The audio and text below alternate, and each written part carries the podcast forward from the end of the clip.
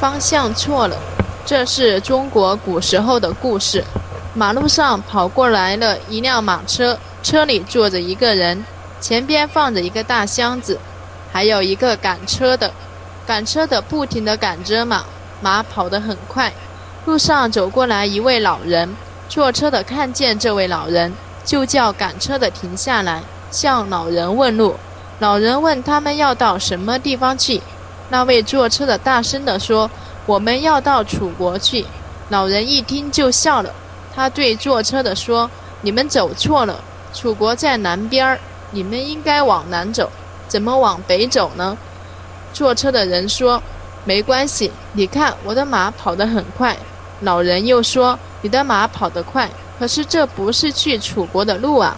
马跑得越快，离楚国越远。”没问题。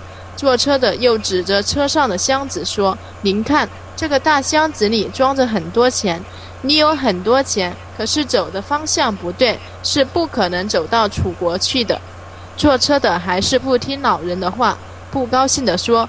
我已经走了几百里了，怎么能往，怎么能再往回走呢？您看我这个赶车的身体好，车也赶得很好。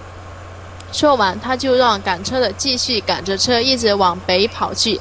车越跑越远，一会儿就不见了。